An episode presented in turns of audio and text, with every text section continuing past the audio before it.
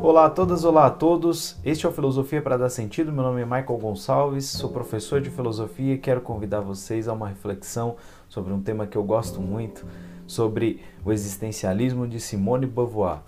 Vem comigo que vai dar sentido.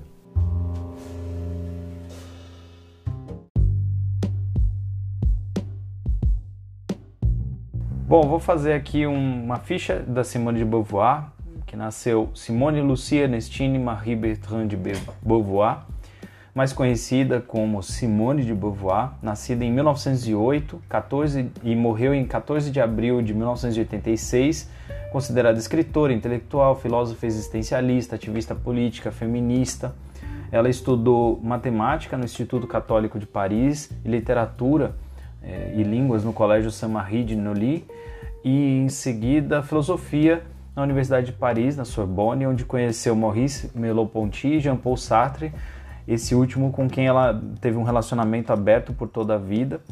Sua grande obra é O Segundo Sexo, escrito em 1949, e também tem dois romances chamados, respectivamente, A Convidada e Os Mandarins. Ela recebeu dois prêmios, o Prêmio Goncourt e o Prêmio Jerusalém, um em 1954, outro em 1975, e foi professora por um tempo, é, bastante militante na TV, nas, fazendo filmes até, participando e discutindo e debatendo com as pessoas. É, como escritora, ela é uma inspiração. E aí seguimos com a nossa pauta.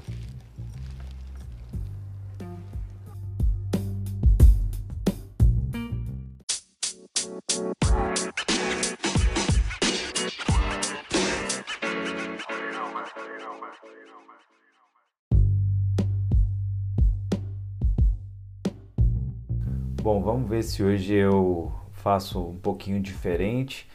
Hoje ainda é dia 14 de abril e hoje faz 35 anos da morte de Simone Beauvoir, uma pensadora que eu sempre gostei muito do trabalho, sempre reconheci bastante a importância do trabalho e penso que me deu um monte de ideias, um monte de coisas para pensar e acabei resolvendo gravar Acho que vai ser uma experiência legal.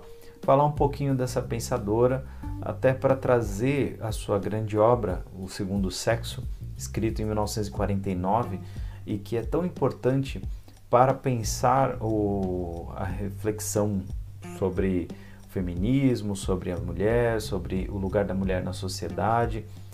E uma forma muito prática, muito clara e prática de vivenciar o existencialismo né? porque havia realmente o pensamento existencialista do qual a Simone de Beauvoir era bastante estudiosa, bastante divulgadora, junto com Jean-Paul Sartre, seu parceiro de reflexão e de vida amorosa também, e que encontra no trabalho dela uma bandeira ou uma representação muito clara de como figura na prática o existencialismo principalmente do ponto de vista do engajamento e da transformação a partir de algumas ideias. Então, eu sempre gostei da filosofia da Simone de Beauvoir no sentido de perceber uma filosofia que impacta na vida das pessoas e que conseguiu transformar a vida de muita gente, conseguiu impactar positivamente na vida de muita, muita gente. Então, isso é só só por isso eu acho que já vale o tempo, já vale o estudo. É uma obra que a gente precisa ter contato, precisa ler, O Segundo Sexo. E para a gente ter uma noção mais clara desse pensamento, acho que é legal a gente ter uma noção bem básica, pelo menos um pouco de noção básica do que é o existencialismo, uma corrente filosófica que surge com o esgotamento, o cansaço europeu, né, da falta de sentido produzida por uma série de revoluções sociais e de um, um processo longo né, de, de vivência que gera uma ideia interessante que é a ideia da angústia. Angústia que se instala no ser humano porque é uma espécie de vazio, uma, uma espécie de vazio de significado, de sentido, e que você encontra no pensamento do Kierkegaard, você encontra no pensamento de Jean-Paul Sartre, Albert Camus, Simone Beauvoir e outros tantos pensadores. E para enfrentar a ideia da angústia, então, e para enfrentar as questões da época, os existencialistas tentam achar um argumento que ajude a dar um sentido para a vida, um sentido concreto, um sentido é, possível de ser encontrado e que dê significância para a conjuntura que eles estão vivendo, uma época cheia de problemas sociais, cheia de reflexões importantes acontecendo. E o fato também é que eles são pensadores que se envolvem muito politicamente, se envolvem muito com as grandes questões da época. Então, o Jean-Paul Sartre e a Simone de Beauvoir diziam nas suas reflexões que era, era importante inverter uma lógica comum da filosofia, que é a ideia de que a essência precede a existência, que é, uma, é um argumento metafísico, um argumento que você encontra na obra do Aristóteles e que depois vai ser desenvolvido muitas e muitas vezes e que não se questionava tanto. Então é como se as coisas tivessem um sentido anterior à sua existência e que precisassem cumprir com a realização ou realizar aquilo que são originalmente para que faça sentido. Mas resta aquela pergunta: mas qual é a essência das coisas? O que produz a essência? Para você considerar que haja uma essência, você tem que considerar que tenha alguma coisa que produziu essa essência. Na metafísica aristotélica, é quase uma espontaneidade da natureza, porque você tem, voltando na história, você teria um motor imóvel e todas as outras coisas se moveriam e teriam suas causas, mas não teria uma ação racional de um ser que pensou. Né? que pensou essa essência. Mas quando a gente olha para o platonismo, para os neoplatônicos, para os pensadores medievais e até alguns modernos, a ideia de que tem uma inteligência cósmica anterior às coisas, pensando todas elas, é, na visão dos existencialistas, é um pouquinho pesada quando aplicada ao ser humano, porque supostamente é muito difícil de é, certificar que essa inteligência exista. Quem tem fé, ótimo, segue firme com a sua fé, mas o existencialista coloca em dúvida essa inteligência anterior que pensou a natureza das coisas. Então, eles, em tese, dá para afirmar também que eles não negam totalmente, porque eles afirmam do ponto de vista lógico que o que a gente tem absoluta certeza é que a gente existe e a partir da existência que poderia existir a essência.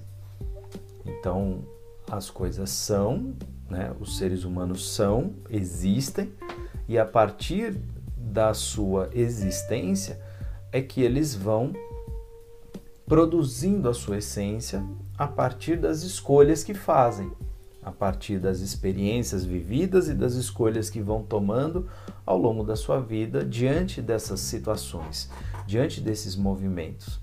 Então é interessante observar que a ideia da essência ela é mutável, diferente da versão anterior que era anterior à existência e portanto imutável. O sujeito passava toda a sua vida tentando cumprir a sua essência. Uma ideia que combinava com vocação, ideia que combinava com senso de destino, uma ideia de fatalismo, uma certa ideia de fatalismo, mas aqui agora a gente está vendo uma outra imagem, uma outra concepção da natureza das coisas que vai supor um caminho aberto, uma possibilidade aberta, um conjunto de possibilidades abertas. Tem muita gente que vai torcer a cara para essa forma de pensar, mas eu imagino que, do ponto de vista filosófico, o mínimo que a gente pode fazer é aprender, entender e respeitar. Né? E que a gente é, encontre argumentos para enfrentar. Bom, se esse é o argumento existencialista, primeiro a gente existe e depois produz a essência, constrói a essência, se essa é uma reflexão verdadeira, então dá para afirmar que a, a noção que aparece no livro Segundo Sexo, a gente não nasce mulher, a gente se torna mulher, é uma questão a ser refletida profundamente. Não pode ser tratada apenas da forma superficial. É lógico que ela já é significativa se você não tiver um arcabouço existencialista. Já é muito legal. Mas se você entender do ponto de vista existencialista, ela ganha muito mais cor. Porque quando se diz a gente não nasce mulher, a gente se torna mulher, a Simone de Beauvoir está falando que a, a existência da mulher ela está aberta diante dela mesma e que deve ser definida a partir das escolhas da mulher e não do cumprimento de uma série de noções pré-existentes. Entre elas, por exemplo, a ideia, ela afirma isso muito claramente, a idealização do feminino que é pesada para muitas mulheres. A ideia de que para ser mulher é preciso ser mãe, para ser mulher é necessário ser esposa. E isso muita gente contesta, mas na época que a Simone de Beauvoir escreveu, isso era muito claro, que a mulher só se tornava senhora quando era casada. O garoto se tornava senhor quando chegava aos 18 anos. Então, o que tornava um rapaz senhor de si? Maioridade o que tornava uma mulher senhora? Um homem. Então, o ser adulto estava fadado à necessidade da relação com o homem. E por isso o questionamento da Simone de Beauvoir: como assim a mulher não tem maioridade por ela mesma? Né? Ou a ideia de que a mulher só se realiza se ela se casar e for mãe. Então, isso é, demonstra uma, uma certa vivência, uma certa noção histórica, uma percepção do século XX, mas que se a gente olhar para trás com atenção, a gente vai enxergar durante toda a história do Ocidente. Né? Então a Simone de Beauvoir questiona quem é que escreveu essa história. Na visão dela, a história do Ocidente é escrita na mão de homens. Né? Quantos livros da Bíblia teriam sido escritos por mulheres. A gente sabe de livros que narram histórias de mulheres, mas que teriam sido escritos por mulheres. Né? Quantos livros de filosofia são escritos por homens? Tem alguns que são escritos por mulheres, é evidente, mas onde estão as mulheres filósofas da história? É, qual é o valor que foi sendo dado a elas ao longo da, da história, das experiências e das vivências? Essa era uma questão feita na década de 50, feita na década de 60 e que ainda hoje, de certo modo, ecoa, não é verdade? Então, aí já, a gente já vê duas coisas interessantes no pensamento da Simone de Beauvoir e que até hoje se mostram atuais, bastante atuais. Um outro ponto interessante é a percepção de que, e que ela fala bastante, que a luta não é contra os homens, a luta é contra o patriarcalismo. A ideia de que existe uma cultura da qual é inescapável e que coloca o homem em certas posições, em certas situações de privilégio, enquanto a mulher tem que ser submissa, ela tem que ser coadjuvante da história. Né? E isso é preocupante né, do ponto de vista da Simone de Beauvoir e dessa teoria, porque não realiza a natureza verdadeira do ser, a natureza verdadeira do ser mulher, que, ser, que teria a ver com as escolhas e com a participação da mulher na definição dos seus caminhos, na definição da sua história. Se a sociedade já tem um papel, se a idealização já está pronta, se a história já está toda concatenada para que a mulher reproduza um modelo, então ela realmente ela é um ser que existe, mas que, cuja essência já está dada. Para que seja possível tomar as, nas mãos essa, esse projeto, porque, para usar uma palavra bem existencialista, o projeto de ser mulher, então era necessário enfrentar tudo isso. Uma mulher senhora de si seria uma mulher que projeta o futuro, que vai se realizando à medida que vai tomando decisões e vai fazendo as suas escolhas, de acordo com a sua vivência, de acordo com a sua experiência, com seus afetos e de certo modo, isso progrediu a partir do pensamento da Simone Beauvoir. A gente vê na sociedade muito mais protagonismo, muito mais liberdade, muito mais enfrentamento, muito mais vivência é, positiva do ser mulher. Né? Isso para mim está claro. Agora, dizer que já chegamos a, a um, ao patamar de igualdade, né, de perfeita igualdade, eu já não sei. Eu penso que não. E torna o projeto, o texto, o escrito da Simone extremamente atual. 35 anos e a sua filosofia continua valendo. É uma bandeira forte, é um texto forte que congregou pela primeira vez feministas do mundo inteiro em torno de, um, de uma significação só, em torno de uma forma de refletir igual.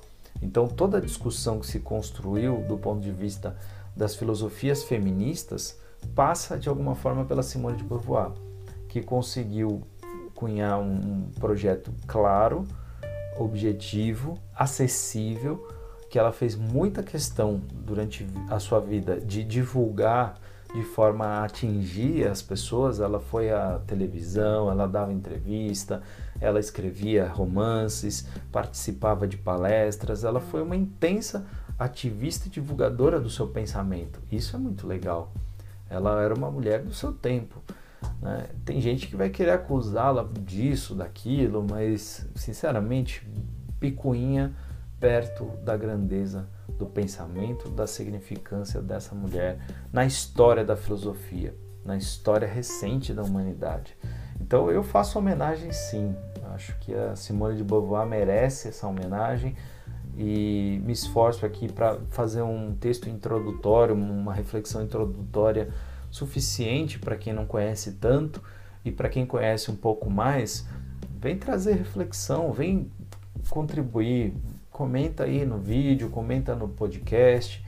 Eu acredito que é bem importante a gente divulgar e esse para mim é um livro clássico.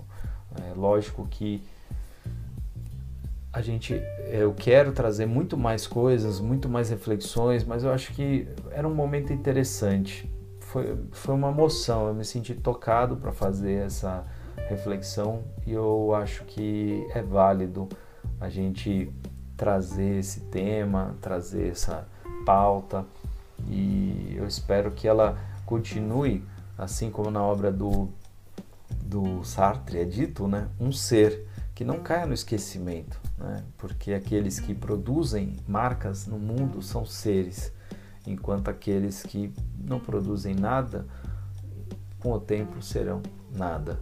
Não é o caso da Simone de Beauvoir. Então, se você gostou desse vídeo, breve vídeo, eu agradeço sua, o seu like, a sua inscrição, ativar o sininho vai fazer com que você receba conteúdo o mais rápido possível e me ajuda a divulgar, compartilha com alguém, eu vou ficar muito contente e eu acho que é um tema válido, um tema bacana para quem está estudando, para quem gosta da reflexão sobre feminismo, para quem quer conhecer mais de Simone de Beauvoir, para quem nunca ouviu falar de uma filósofa. Então, acho que tem algumas razões interessantes para querer divulgar esse material. Então, se você está ouvindo no podcast, não, não deixa de salvar lá nos seus preferidos o meu canal escuta de vez em quando, retoma alguma coisa, comenta. Eu sempre respondo as pessoas no Instagram e eu tenho recolhido muita coisa das intenções das pessoas. É verdade que eu ainda não respondi todo mundo com trabalhos, porque eu tenho essa mania meio perfeccionista e quero desenvolver a coisa da melhor forma e só vou entregando quando a coisa tá boa. Hoje eu estou tentando fazer uma virada, estou tentando fazer um pouco diferente. Fui no impulso, fiz, vamos ver o que vai dar. Então eu agradeço se você ficou comigo até aqui e forte abraço. Vamos celebrar, vamos lembrar da memória de Simone Beauvoir. Fez sentido para você?